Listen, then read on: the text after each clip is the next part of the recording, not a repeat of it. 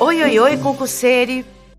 Meu nome é Liz e o estudo pré-concurso, por mais de cinco anos, me trouxe reflexões e ensinamentos. Eu sei, por experiência própria, que essa é uma jornada dura e às vezes, muitas vezes, na verdade, solitária. Esse podcast serve então para compartilhar experiências, sentimentos e dicas. Mas não dicas especificamente sobre como acertar questões de direito administrativo ou como decorar a lei do SINASE. Não, eu não quero vender um método infalível, nem fazer mentoria, coach ou algo do tipo. Eu quero dizer coisas que eu gostaria de ter ouvido durante a minha preparação. Quero trazer, humildemente, mais paz para o coração agitado e frenético do ser concurseiro médio, como eu. Episódio 01 Como eu fechei a prova oral da CESP. Bem, já de cara eu preciso dizer que a resposta para a pergunta que anuncia esse episódio é: eu não sei. Pronto. Se você veio até aqui pensando que teríamos dicas precisas, apostas, roteiros para aprovação, pode descansar e também pode sair de fininho pela esquerda. Porque isso não vai acontecer. Eu não vou passar uma receita de bolo para aprovação porque eu não tenho essa receita. Eu não sei como fazer isso. O tempo do concurseiro é algo muito precioso. Para qualquer pessoa que estuda, o tempo dedicado a algo vale ouro. E eu não vou ser a pessoa a fazer você perder o seu tempo com promessas que na verdade são impressões, achismos e experiências pessoais demais para serem replicadas. E agora você que ficou por aqui ainda me ouvindo, talvez me pergunte: Thales, mas por que o episódio tem esse nome, então? Porque eu quero falar sobre como eu me preparei para essa prova oral que me deu a nota máxima. O que foi que eu fiz? Mas não só. Eu quero dizer também o que eu não fiz. E é nesse ponto que eu preciso falar um pouco sobre a minha personalidade no geral. Eu prometo que em outro episódio eu faço um relato mais detalhado sobre a minha trajetória completa no mundo dos concursos até aqui e uma espécie de relato de aprovação. Como eu cheguei no cargo público de defensora pública que eu ocupo hoje, que sempre foi o meu objetivo final. Mas antes disso, eu preciso só trazer um panorama, um contexto. Eu sempre fui uma aluna uma boa aluna, uma aluna ok. Não a melhor aluna da sala, mas também uma aluna tranquila. Não dava trabalho para os meus professores, era interessada na matéria, às vezes ficava de recuperação, mas me salvava. Passei no vestibular, na, na federal do meu estado. Nunca fui a melhor aluna da minha faculdade. E como uma concurseira, eu repeti essa trajetória. Como eu disse em outro episódio, eu falo mais sobre essa jornada completa. A questão é que quando nós, pessoas agitadas, em busca de um sonho de passar num concurso público, ouvimos, lemos ou temos qualquer tipo de contato com relatos de aprovação, com histórias que deram certo e que aí são batizadas como histórias de sucesso, nós acabamos tendo a impressão de que a realidade vivida pelas pessoas que conseguiram por vezes, era totalmente diferente da nossa realidade. Fica parecendo que quem passa em concurso público é especial. Teve um nível de abdicação da vida e de sacrifício fora do normal, fora até das suas possibilidades enquanto ser humano. Comigo, pelo menos, não foi nada disso. A minha trajetória ela foi imperfeita, com erros e acertos, com muito mais disciplina do que inteligência, com muito mais tentativa de ser estratégica frente a uma desorganização do que com uma perfeição rotineira. Isso nunca aconteceu. E a prova oral, eu quero falar dela mais especificamente, porque foi como se essa nota que foi atribuída à minha prova, nota 100 de 100, fosse um contraste em relação à perspectiva que eu mesma fazia sobre mim enquanto estudante. Eu nunca me senti merecedora de uma nota máxima em qualquer etapa do concurso, seja na fase objetiva, seja na fase subjetiva, na oral e muito menos nos títulos. Mas o fato é que essa nota chegou para mim. E eu tinha reassistido a, as minhas falas, as minhas respostas na prova oral antes da nota sair. E eu comentei com uma amiga minha dizendo que provavelmente eu ia ser muito penalizada na questão de penal, porque eu não tinha ido bem. Guardem esse detalhe porque depois eu quero falar dele de novo. O fato é que, em tese, uma nota máxima em uma prova oral significa que o candidato ou a candidata preencheu todos os requisitos da parte técnica, de argumentação, de oratória, de desenvolvimento das ideias e também do conteúdo, no caso dessa prova específica, um conteúdo jurídico. E nesse ponto, eu fiquei refletindo sobre como começar esse podcast e por que começar com esse episódio. É impressionante como muitas vezes nós não acreditamos no nosso próprio potencial. Nós acreditamos que para chegar em uma boa posição, que para se sair muito bem em uma etapa, nós temos que ter alguma coisa a mais e que falta, né? Parece que para conseguir é preciso um ingrediente a mais que nós especificamente não temos. Esse concurso eu até passei em primeiro lugar. Só que o primeiro lugar foi chegando até a minha pessoa de uma forma quase que aleatória. E eu pensei, eu dei sorte. Aconteceu alguma coisa. Só que quando saiu o resultado da prova oral e a nota máxima eu pensei, talvez tenha uma reflexão para tirar daí. Porque você, pessoa que escuta, certamente você deve, se você chegou na prova oral, ou seja qual é a etapa que você está do seu concurso, você provavelmente se sente incapaz, se sente impotente e talvez até menor do que os outros candidatos e as outras candidatas. Mas é muito difícil que essa seja a realidade dos fatos. Porque, veja bem, existem pessoas que realmente têm uma dificuldade no aprendizado. Isso precisa de um acompanhamento de especialistas e de profissionais adequados. Em outro extremo, existem pessoas que têm uma facilidade acima da média para aprender conteúdo. Existem pessoas, por exemplo, que conseguem fazer provas muito bem, que conseguem decorar coisas muito bem. E não significa que isso seja inteligência, mas para a nossa realidade de provas de concurso público, isso traz uma tremenda vantagem. Só que esses dois exemplos que eu citei, esses extremos, eles são excepcionais. Eu realmente acredito, inclusive de forma empírica, que a maioria absoluta dos concurseiros estão no meio.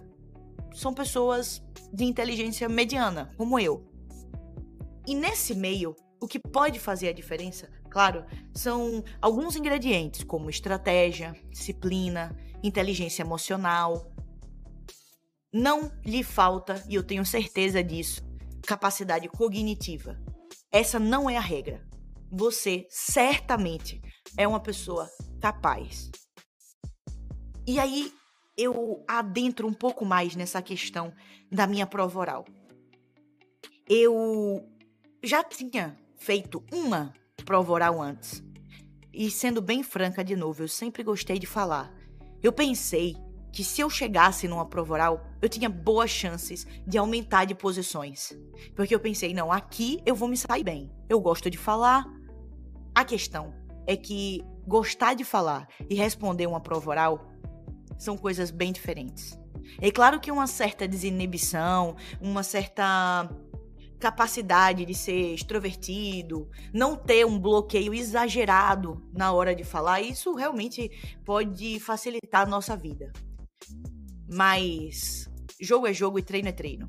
Na primeira prova oral que eu fiz, no lugar de aumentar as minhas possibilidades de crescer na lista de aprovados, eu caí. Eu caí terrivelmente de posição. Eu não estava excepcionalmente nervosa. As questões, elas não eram muito difíceis ou algo do tipo. Eu fiz alguns diagnósticos que eu acredito que me ajudaram nessa segunda prova oral. E aqui eu trago então três pontos que eu acredito que podem ser úteis, não só em uma preparação de prova oral, mas de uma forma geral, nessa trajetória do estudo para concurso. E sendo bem franca, o estudo para concurso, ele parece com todo tipo de estudo. Com o estudo acadêmico, com o estudo para conseguir uma vaga no vestibular. A mentalidade, ao que me parece, deve ser mais ou menos parecida, embora os conteúdos sejam diferentes, embora a rotina seja diferente, as expectativas sejam diferentes, mas há uma certa estratégia geral que me parece bem semelhante. E aí eu quero trabalhar três pontos. O primeiro ponto que eu acho que foi um diferencial para mim foi conhecer contra quem eu estava jogando e conhecer bem o jogo. E com isso eu quero falar da banca examinadora. É óbvio que a gente não joga contra a banca examinadora. Essa é só uma figura de linguagem para falar um pouco o que eu quero dizer. Eu fiz a minha prova em relação à banca Sebrasp. E é muito diferente responder uma prova Sebrasp, responder uma prova FCC, responder uma prova de banca própria. O primeiro passo para conseguir na minha visão, um bom desempenho é entender qual é a minha banca. O que é que ela espera de mim? Eu não preciso chegar lá e fazer uma palestra. Eles não querem saber se eu sou PhD em algum assunto. E se eu for, talvez isso nem seja um grande diferencial. No meu caso, eu entendi que eu precisava acertar um espelho pré-definido, ser objetiva e precisa. O meu objetivo hoje aqui não é especificamente falar sobre a banca Sebrasp em si, não é passar uma dica sobre o concurso público em si. É mais até uma questão de mentalidade. É mais, eu diria, uma forma de tentar colaborar com o concurseiro ansioso, a concurseira nervosa, do que realmente uma dica prática no mundo dos concursos. Então é isso, eu acho que o primeiro passo é saber o que é que a banca espera de mim. Ela quer que eu faça uma introdução e comece a falar sobre princípios e discorra mais detalhadamente sobre o tema ou ela quer objetividade? Isso serve para a etapa oral, mas na verdade serve para qualquer etapa é muito importante conhecer o perfil da banca. Essa banca que você vai enfrentar na sua prova, seja ela qual for, o que é que ela espera de você? Ela quer que você tenha lido a lei seca? Ela quer que você conheça súmulas ou ela é mais aprofundada? Esse é um passo crucial. Porque o mundo dos concursos, ele depende de uma certa leitura estratégica do jogo. Se você tem uma ótima oratória, mas não sabe como responder uma prova oral, isso pode ser prejudicial. É como trazendo aqui um exemplo bem bem bocosão, é como uma pessoa que joga muito bem na pelada dos amigos, faz drible, faz tudo e aí do nada é colocado para jogar uma Copa do Mundo. A chance desse jogador brilhar numa Copa do Mundo é muito difícil. Porque uma coisa é brilhar numa pelada, é fazer um drible, e outra coisa é aguentar a rotina de alto nível de uma Copa do Mundo. Não sei se deu para entender o que eu tô querendo falar, mas espero que sim. Então é preciso conhecer o jogo. Quanto tempo você tem para falar? O que é que a banca espera de você? No caso da Sebrasp, por exemplo, ela esperava uma certa objetividade. E isso é fundamental. E nos leva já ao segundo ponto. O segundo ponto me parece ser: se conheça. Faça um, faça um diagnóstico de quais são no momento as suas fraquezas e também as suas forças. Porque você tem forças. Todos nós temos pontos positivos e negativos em relação à nossa trajetória de estudos. E eu percebi, quando fui fazer essa minha segunda prova oral, que um grande erro na minha primeira prova oral foi de que eu, eu já falava com uma certa facilidade. Só que eu escutei dicas genéricas. E as pessoas diziam muito: treine, é importante treinar. Treine com seus colegas. E eu treinei. Eu me esforcei, treinei, treinei. E eu arrebentava nos treinos, eu me saía bem. A questão é de que o que me prejudicou na minha primeira prova oral não foi a falta de treino. Foi um pecado no conteúdo. Me faltou rigor técnico, por exemplo, na jurisprudência. E aí, fazendo esse diagnóstico, eu percebi que o que eu precisava para minha segunda prova oral era investir em jurisprudência, em lei seca, em conteúdo. Eu não precisava treinar a, a, minha oratória com o mesmo nível de rigor que eu treinei para a primeira etapa, porque não era essa a minha dificuldade. Faltou, na minha primeira prova oral, um certo grau de maturidade da minha parte de entender que essas dicas genéricas que as pessoas dizem, elas não necessariamente se aplicam ao caso concreto, ao seu caso concreto. No mundo dos concursos, a gente vai ver muito isso. A gente vê cursinhos, professores que são às vezes mais blogueiros do que professores, dando dicas, fazendo promessas e dizendo que sabem como fazer você ter a sua aprovação. Isso não necessariamente é verdade. Porque a pessoa que mais conhece a sua realidade é, obviamente, você. Só que fazer esse diagnóstico exige tempo, exige experiência e uma certa dose de humildade. Porque descobrir onde você está errando na sua preparação exige um, uma abertura. Exige que você compreenda que há algo a ser corrigido. Que fazendo a mesma coisa repetidamente, você não vai conseguir resultados diferentes. E eu não estou dizendo para você abandonar os cursinhos, porque inclusive na prova oral, por exemplo, eu acho que eles são muito importantes. É uma das formas mais eficazes, na minha opinião, de você conhecer o perfil da banca. Nessa prova oral que eu fiz, eu fiz o curso Ciclos, porque eu acreditei, depois de umas pesquisas, conversei com outros candidatos, conversei com pessoas que já tinham sido submetidas a, essa, a esse mesmo estilo de prova. E aí eu achei que para fazer uma prova da defensoria com o perfil Sebrasp, o Ciclos, na época, foi a minha escolha para o tipo de prova que eu ia fazer, para o cargo que dizia respeito a essa prova e para a banca a que eu ia me submeter. Acontece que comprar um curso não pode ser uma decisão automática. Saiu o concurso, eu vou comprar um curso. Não, porque senão nós somos levados a agir por impulso.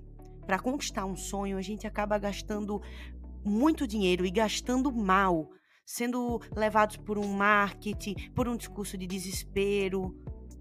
Então, de certa forma, até a escolha de como lutar por esse sonho, ela precisa de uma, uma ponderação. Antes de comprar um curso, eu preciso colocar o pé no freio, respirar fundo e ver se primeiro eu realmente preciso adquirir um novo material, se aquele material que eu vou adquirir vai preencher as minhas expectativas, vai mais me ajudar ou me atrapalhar. E com isso, eu não quero dizer que você não vai comprar um cursinho. De jeito nenhum, não é isso. A questão é que para você adquirir material no mundo dos concursos, até para isso você precisa de um certo discernimento. Você precisa entender qual cursinho é bom para que etapa, para que carreira, para que prova. É importante também não se deixar seduzir por discurso terrorista de cursinho, dizendo que se você não para aquele aquele curso em específico, acabou sua preparação. Não, isso é terrorismo. Isso faz mal pro seu psicológico e não ajuda em nada. É preciso conversar com outros concurseiros, com pessoas que já têm um pouco mais de experiência nessa trajetória, para saber qual curso você usou, qual curso você gostou, qual você achou melhor para esse cargo aqui que eu estou querendo estudar. Isso é só a experiência que traz. Experimente. Experimente métodos. Pergunte para as pessoas como foi que vocês estudaram. E eu digo isso porque quando a gente vai de peito aberto, assim, inexperiente no mundo dos concursos, a gente acaba confiando nos professores, porque o professor passa isso. Só que o professor de cursinho muitas vezes é também um empresário, um blogueiro.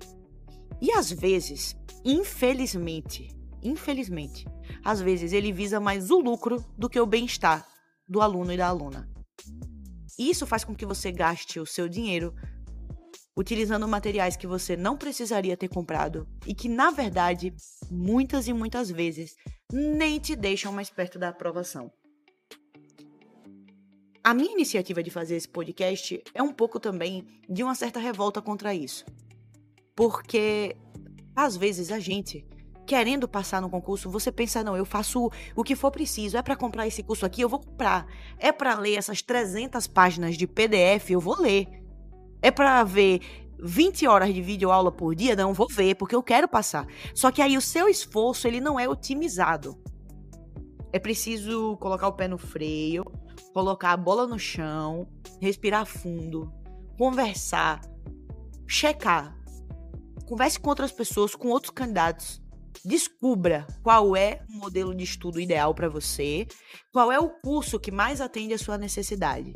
Porque hoje a gente tem essa facilidade de que com a internet você tem bons cursos e existem professores sérios, cursos sérios. A gente só precisa de um certo discernimento para achar quem são essas pessoas, quem são essas empresas. Muito bem. Mas eu ia dizendo, faça o seu diagnóstico. Conheça você mesmo enquanto estudante. O que é que dá certo para você? O que é que você está precisando? O seu problema é mais uma inibição na hora de falar? E agora eu me refiro, obviamente, mais à, à prova oral. Mas isso serve para qualquer etapa. Qual é o seu defeito? Você tem uma dificuldade de entender lei seca? Você fez questões e percebeu que o que você mais erra não é doutrina, é lei seca? Foco na lei seca.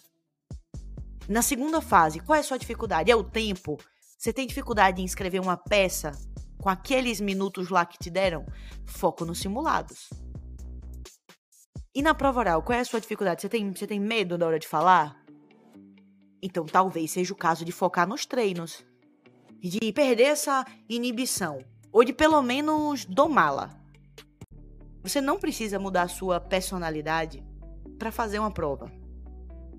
Vários amigos meus que têm muito mais dificuldade de falar que eu tiveram resultados em prova oral, principalmente nessa primeira prova que eu comentei que eu não me saí bem.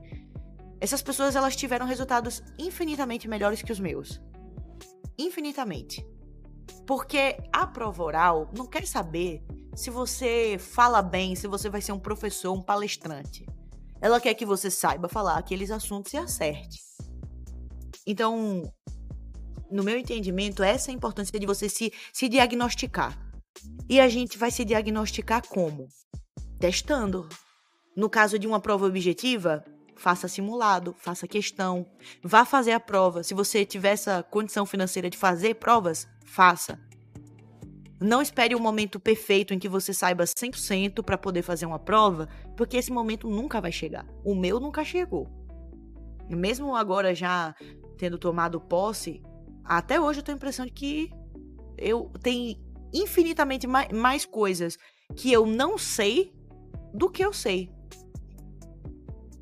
E o, a terceira coisa que eu ia comentar sobre essa questão da prova é um clichê, talvez seja o maior clichê do mundo dos concursos. Mas, como boa parte dos clichês, ele tem um fundo de verdade tremendo. Que é, confie em você. Confie mais em você. Eu não sei qual é a sua realidade. Eu não sei se você tem apoio da família, dos amigos. Eu não sei se você vem de um lugar em que estudar para concurso, estudar para uma faculdade, para um vestibular. Eu não sei se essa é a sua realidade. O, o estudo no Brasil, muitas vezes, é um privilégio enorme. E aí, pessoas como eu, que vieram de uma realidade privilegiada, porque eu tive, eu tive apoio da minha família, dos meus amigos, das minhas irmãs, do meu esposo, mas tem gente que não tem essa, esse apoio. E às vezes esse apoio não vem, não só porque as outras pessoas não querem o seu bem, às vezes não é isso. Às vezes é até uma ignorância. A gente, para sonhar com alguma coisa, a gente precisa ter uma mínima perspectiva de que aquilo é possível. Você precisa conhecer, você precisa abrir seu leque. E o Brasil, como um país tão desigual, tem muita gente que não faz noção de como você consegue vencer na vida por meio de concursos, de estudos, de um aprofundamento na carreira. Só que essa é também uma realidade muito privilegiada. É um privilégio poder estudar nesse país. Inclusive, essa é também uma das motivações que me fazem criar esse podcast. Tem muita coisa paga no mundo dos concursos e poucas coisas gratuitas. E quando eu falo aqui de coisa gratuita, imediatamente eu me lembro do Dizer o Direito. Quero deixar um agradecimento gigantesco pro professor Márcio do Dizer o Direito, porque ele desempenha um dos melhores serviços que eu já vi. E o melhor tudo, grátis, de forma honesta, de forma justa com a pessoa que lê. Comparando com os cursinhos que eu fiz, sinceramente. O Dodge, o dizer o direito, dá de 10 a 0 na, em boa parte deles. Mas voltando. É preciso que a gente confie na nossa capacidade, assim. Que a gente se dê essa permissão para sonhar. A dúvida, a incerteza, a ansiedade, até certo ponto, tudo isso faz parte. Só que é preciso também ter um certo exercício interno de confiança, de dizer, não, eu vou conseguir. Se você está iniciando agora no mundo dos concursos, se permita errar, se permita testar. Se permita desbravar aos poucos essa jornada difícil. Mas confie, confie porque todo mundo começa com o primeiro passo. Se você já está nessa trajetória há um tempo, saiba que a aprovação, às vezes, é questão de detalhe. É uma questão de arrumar uma coisinha que está faltando. Que não ter passado ainda não significa falta de inteligência. E o contrário também é verdade. Se você passou, não significa que você é inteligente. Significa que você soube jogar o jogo. E isso exige técnica, disciplina, tem nada a ver com inteligência. Se você já está em um ponto avançando nas fases, em subjetiva, se você chegou numa prova oral, conhecimento você tem. Você pode conquistar mais conhecimento. É importante que se conquiste mais conhecimento, é importante que você aprenda a técnica, é importante que você saiba jogar o jogo, mas o conhecimento, o básico, você sabe. E aí eu sei, eu sei que você, pessoa ansiosa, deve estar tá agora me respondendo dentro da sua cabeça, dizendo assim: não, Liz, eu não tenho. Você não me conhece, eu não tenho esse conhecimento. Tem. Tem sim. Tem sim, porque ninguém vai avançando em fase de concurso público difícil sem ter conhecimento. É preciso confiança. É nessa hora que você precisa não lutar contra você. Você precisa se acolher, se abraçar, ser mais gentil com você. E eu digo isso não porque eu sou especialista nisso, mas porque eu sou especialista no contrário. Eu sou bem dura comigo e eu percebi que esse não é um caminho inteligente. O caminho do acolhimento, o caminho de exercitar a confiança, embora seja algo difícil e às vezes contraintuitivo, é muito importante. Sinceramente, eu acho que essa foi uma das coisas que fez mais a diferença nessa minha nota 100 que eu tô conversando com vocês hoje sobre ela. Porque eu não tive é, mais tempo de qualidade para estudar da minha primeira para minha segunda prova oral. Na verdade, a minha realidade ela até ficou mais dura. Eu passei a trabalhar oito horas por dia no escritório de advocacia. Eu já não tinha muito tempo no meu dia. Eu não almoçava mais em casa. O tempo que eu tinha era um tempo que eu já estava muito cansada, porque trabalhar em, em, escritório, trabalhar na iniciativa privada é puxado, é difícil. E a energia da gente, ela não é infinita. Ela é uma fonte que se esgota. Então eu chegava em casa de noite já cansada eu não necessariamente estava melhor emocionalmente nessa segunda prova oral. Só que teve uma coisa que uma, uma professora, até a professora Fernanda dos Ciclos, ela falou para mim numa arguição que eu, eu, se eu soubesse um artigo de lei, se eu soubesse de cabeça, eu deveria citar. E eu lembro que quando eu fiz a minha primeira prova oral, ela até já tinha comentado alguma coisa assim. Liz, se você sabe isso, mostra que você sabe. Só que da primeira vez eu não tive maturidade suficiente para entender. Porque eu achei que eu ia estar tá sendo exibida, arrogante, e que isso não ia me levar a lugar nenhum. Eu achei que isso não era necessário. Só que o X da questão não é ser exibido nem arrogante é você mostrar para o examinador, e agora eu sei isso com um pouquinho mais de maturidade, vendo que funcionou, é você mostrar para o examinador que você sabe aquele assunto. É mostrar para o examinador que você não está ali falando um monte de coisa desconexo ou por uma eventualidade ou de forma aleatória. Não, é você passar uma certa confiança. E como a fase oral do concurso é uma fase que tem uma certa subjetividade, até mesmo em bancas como a CESP, que priorizam uma questão mais objetiva, mas até nisso, o examinador, ele olha para você. Ele vai sentir se você tá confiante, se você tá inseguro, se você fala a resposta como se você soubesse, ou se você tá falando parecendo que você tá desesperado e não sabe de nada. E aquela minha questão de penal que eu comentei lá no início do episódio, que eu comentei até com uma amiga minha dizendo, ó, oh, eu vou ser penalizada com certeza nessa questão de penal, porque eu, eu não fui bem. Na hora que eu li a questão, eu nem entendi a pergunta. Só que em prova oral, e sinceramente, nas outras etapas do concurso também, a gente tem que aprender a atuar. A gente tem que ser um pouco ator e um pouco atriz. Tem que deixar aflorar o nosso lado Fernanda Montenegro. Se não Fernanda Montenegro, pelo menos um, uma atriz de TikTok.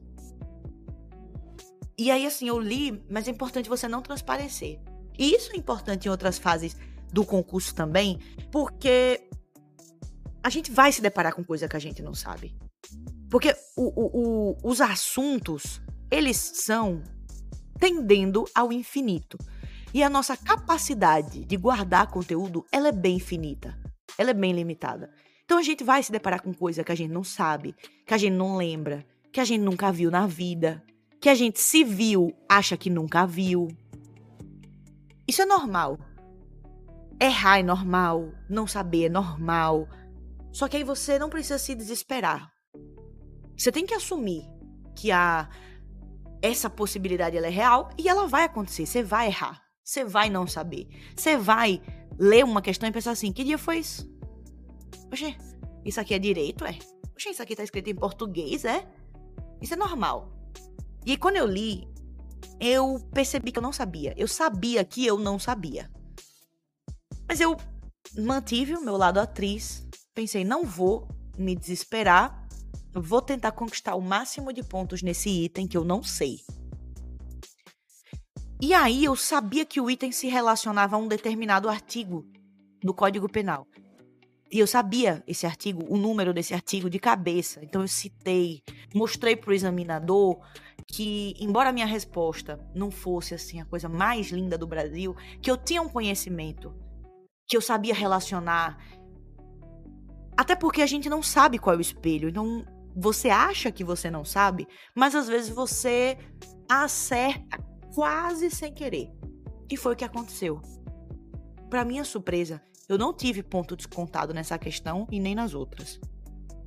Quando eu vi essa minha nota, eu perguntei para um amigo meu que está no mesmo concurso que eu na lista de aprovados Eu perguntei para ele, ele falou assim: "Liz, você tirou 100". E eu falei: "Nossa, que legal. E, e a nota final era quanto? Qual, qual era o máximo?" Ele falou: "Era 100". Mas a minha dificuldade de entender que eu tinha tirado a nota máxima era tão grande que eu nem me toquei. Eu pensei assim, será que era 200? Será que era 150? Porque às vezes essas notas elas são tão confusas, né? E eu sou tão ruim de matemática. E aí eu fiquei assim, eita, mas como? E aí eu, eu, eu volto pro título do episódio. Como eu fechei a prova oral da CESP? eu vou, eu vou responder a mesma coisa. Eu não sei.